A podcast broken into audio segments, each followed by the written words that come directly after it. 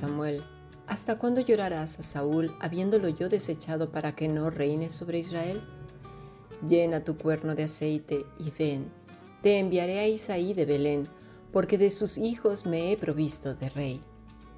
Primer libro de Samuel, capítulo 16, versículo 1. Hemos escuchado palabra de Dios.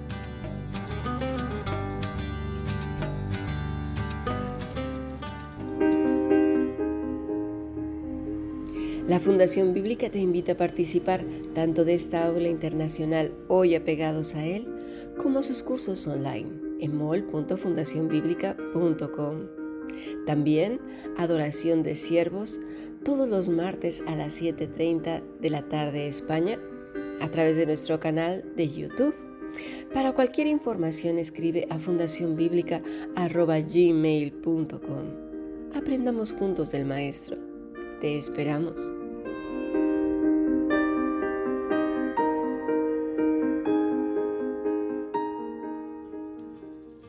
En esta clase vamos a comenzar con un cuento. ¿Qué os parece? Bueno, el cuento dice así. Había una vez un sabio que paseaba junto a su discípulo en las orillas de un río. Durante su caminar, vio cómo un escorpión había caído al agua y se estaba ahogando. Y tomó la decisión de salvarlo, sacándolo del agua. Pero una vez en su mano, el animal le picó. El dolor hizo que el sabio soltara al escorpión que volvió a caer entonces al agua. El hombre pues volvió a intentar sacarlo, pero del nuevo el animal le picó provocando que le dejara caer. Ello ocurrió una tercera vez. Así pues el discípulo preocupado le preguntó por qué continuaba haciéndolo si el animal siempre le picaba. El sabio, sonriendo, le respondió que la naturaleza del escorpión es la de picar mientras que la de él no era otra que ayudar. Y bueno, hasta aquí el cuento. Esto me recuerda a nuestra naturaleza pecaminosa. Esta pues es responder con enfado, con tristeza, con amargura, con desilusión, con decepción, fracaso, resentimiento, dolor, mucho, mucho dolor en nuestro corazón. Y eso nos lleva a picar, no solamente a Dios, sino a otros. Dios sabe que esta es nuestra naturaleza y que necesita mucho trabajo. Nos ha quitado la naturaleza de escorpiones para darnos una nueva que el mundo, incluyendo nosotros mismos, no conocemos. La vamos descubriendo poco a poco y eso es la santificación. Pero hay que trabajar en ella cada día porque seguimos picando más de una vez y hay en quienes hay una gran cantidad de veneno. A veces hay poco pero en algunos, madre mía, se desborda por todas partes.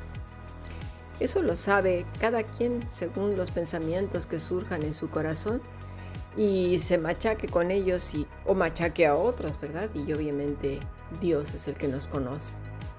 En nuestra lectura de hoy, Samuel estaba muy triste. Él amaba a Saúl, pero el corazón de este hombre no era conforme al de Dios, era un escorpión que no deseaba otra cosa que hacer su propia voluntad. Muy impaciente, no conocía a Dios realmente. De oídas le había oído y no quiso acercarse más para conocerle. Así era el rey Saúl. Hacía lo que bien le parecía y esto trajo muchas consecuencias. En sus venas no había más que veneno mortal y lo malo es que se propagó al pueblo. El primer libro de Samuel, capítulo 15, versículo 10, dice así, Y vino palabra de Jehová a Samuel diciendo, Me pesa haber puesto por rey a Saúl, porque se ha vuelto en pos de mí, y no ha cumplido mis palabras. Y se apesadumbró Samuel y clamó a Jehová toda aquella noche. Los tiempos en que nos ha tocado vivir son los últimos días. El Señor nos dijo que estuviéramos atentos y que veláramos porque los días serían muy malos. Son tiempos en que definitivamente necesitamos invertir tiempo, no solo orando por nosotros mismos, sino por nuestros hermanos, para que seamos tenidos por dignos delante de Dios. Pero sinceramente creo que no teníamos noción de qué tan malos serían y que poco a poco, con tantas perversidades, escasez, maldad y violencia, muchos se iban a acostumbrar. Y me refiero a acostumbrar en cuanto vemos las cosas malas que suceden, pero pues no podemos hacer nada y bueno, es el mundo que nos ha tocado vivir. Pero cuando ese mal toca nuestra puerta, el aguijón está listo para revelar lo que hay en el corazón. Nos volvemos contra Dios, aunque la boca diga lo contrario. Ay, no, ¿cómo crees? No, no, no. Mire, escuchemos a qué dice Saúl en primer libro de, Samuel capítulo 15 versículo 13. Vino pues Samuel a Saúl y Saúl le dijo, bendito seas tú de Jehová, yo he cumplido la palabra de Jehová. Y es que, ¿sabes qué? Nos encanta justificarnos, sonar muy espirituales, pero el corazón, ese corazón nuestro, no está bien. Está demudado, enfadado, triste, amargado, quizás muy frustrado, confuso, de tal manera que no entienda nada. El corazón de Saúl no estaba en la misma frecuencia que el de Samuel, que era en la correcta dirección que nos lleva al Señor. Mi consejo, en este caso cuando las cosas no vayan bien, no avances, no avancemos. Es esperar, entrar en lo secreto, ahí en lo secreto, en lo guardado del corazón con el Señor. Callar y no decir mucho, más bien nada, permanecer con Él mientras vamos por la vida, rogando que ponga paz en nuestros corazones, que en la medida que nuestra capacidad nos permita podamos reposar en su voluntad, que las decisiones que tomemos no empeoren las cosas. Suele suceder que nos apresuramos muchísimo, oramos tres minutos y seguimos con el plan. Uno que consideramos que es mejor, tal y como lo hizo Saúl. Ay, de nuestra impaciencia, de verdad, de nuestra loca cabeza. Y luego decimos que, sí, que hemos orado, sí, pero ya lo hice, que no sé qué, yo sentí paz. Y que por eso hicimos tal o cual cosa, cuando en realidad ya lo teníamos pensado, nada más hacemos la oración por cumplir un rito, por decir que sí oramos. Y ahora vamos a ver qué es lo que dice el Señor en cuanto a eso. Todos sabemos cuando la misma conciencia nos está gritando por dentro, no, no vayas, no hagas. Porque además Dios nos habla de muchas maneras, a veces por una predicación, a veces por boca de otros hermanos sabios y siempre, siempre por medio de su palabra. Pero como el rey acá, queremos que alguien nos diga exactamente lo que queremos oír. Y eso obviamente irá de mal en peor. Queremos que nos digan que todo va a estar bien, ya lo verás. Quizás era lo que estaba esperando Saúl cuando vio a Samuel, pero veamos qué fue lo que pasó. Samuel entonces dijo, pues qué valido de ovejas y bramido de vacas es este que yo oigo con mis oídos. Y Saúl respondió, de Amalek los ha traído, pero el pueblo perdonó lo mejor de las ovejas y de las vacas para sacrificarlas a Jehová tu Dios pero lo demás lo destruimos. Ay, mira tú qué bien, ¿eh? Aquí este, qué espiritual suena Saúl. Dios había dicho que todo ese pueblo pagano y malvado debería de ser destruido. Y todo es absolutamente todo. Pero bueno, siempre nos reservamos cosas, palabras, dinero, bienes, decisiones, pensamientos, cosas. Así somos ya sea por temerosos, por desconfiados, por tercos, por torpes, por lo que sea, pero así somos la mayoría. El profeta Samuel oye pues el balido de las ovejas y el bramido de las vacas. Y Saúl, con aquella falsa inocencia, responde con una excusa religiosa, como lo hacemos también muchos de nosotros. ¿Cuántas mujeres, por ejemplo, no atienden a sus niños, a su vida familiar, pero eso sí, están haciendo las cosas de Dios. Descuidan pues incluso la alimentación de los niños, muchos trabajos que los niños nos dan, todas lo sabemos. La relación con su esposo, pero eso sí, llenas de ministerios aquí y allá en las cosas de Dios. O maridos también que no ministran su familia, ni las pastorean, ni son ejemplo de gobierno en casa, ¿verdad? un ejemplo netamente como Cristo lo fue, pero eso sí, son ancianos, diáconos, pastores, porque están en las cosas de Dios.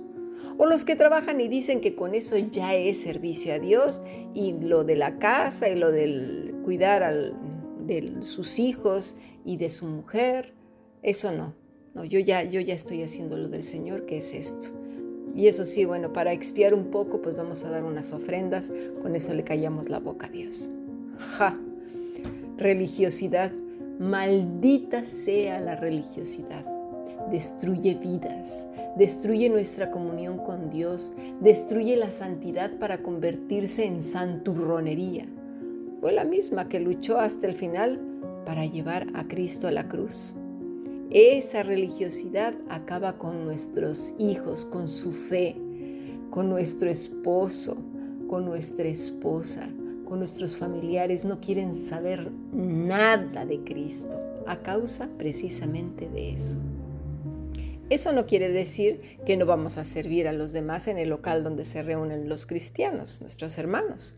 Pero el servicio a Dios, realmente el servicio a Dios es cuando sirves para lo que fuiste creado es decir, para la gloria de Dios. ¿Como qué? Como ser humano, como padre o como esposa, como hijo o hija, hermano, hermana, jefe, jefa, vecino, amigo, compañero de trabajo, compañero de vida, compañero de lo que sea, cliente, ciudadano, vendedor, comprador, bueno, vaya, terrícola. Cuando vivimos para la gloria de Dios, eso es servir, cuando servimos para lo que servimos. Es decir, Tú no vas a poner una lavadora ahí adentro para cocinar pues, el pollo, ¿no? O lo que sea. Sirve para lo que sirve, para hacer lavadora.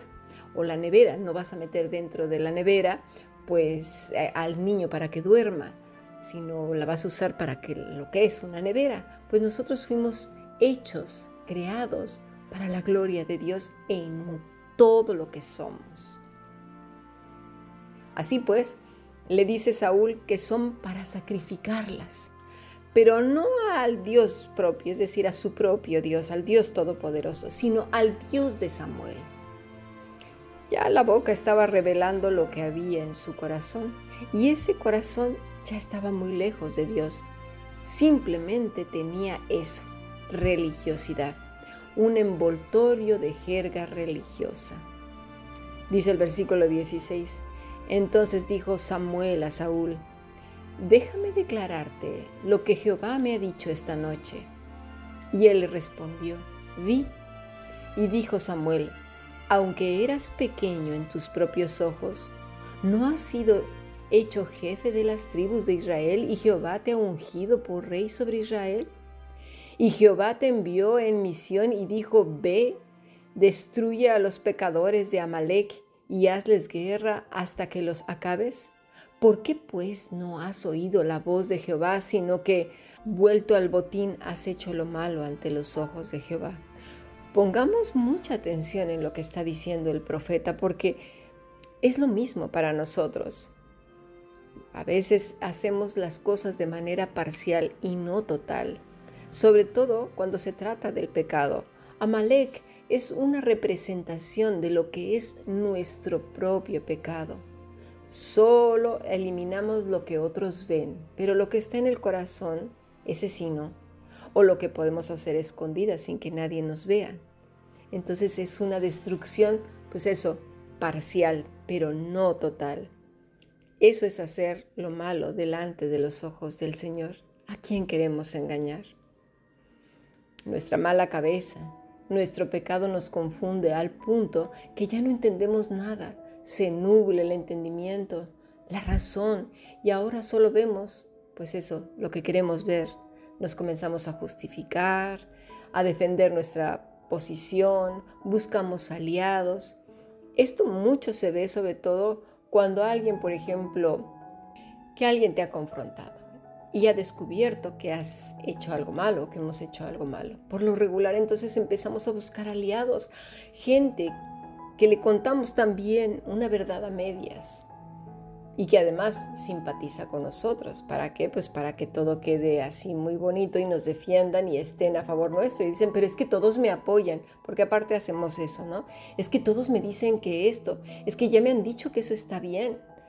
es que a mí me creen todos. Y decimos esa palabra, todos me creen. Pero, ¿y Dios? Dios sabe nuestra realidad y sabe la verdad de lo que realmente estamos pensando, diciendo y todas las argucias que estamos haciendo para que nos veamos bien delante de quién, de Dios, ¿verdad que no? Delante de los demás y poder justificar lo que estamos haciendo. Pasemos a nuestro siguiente podcast.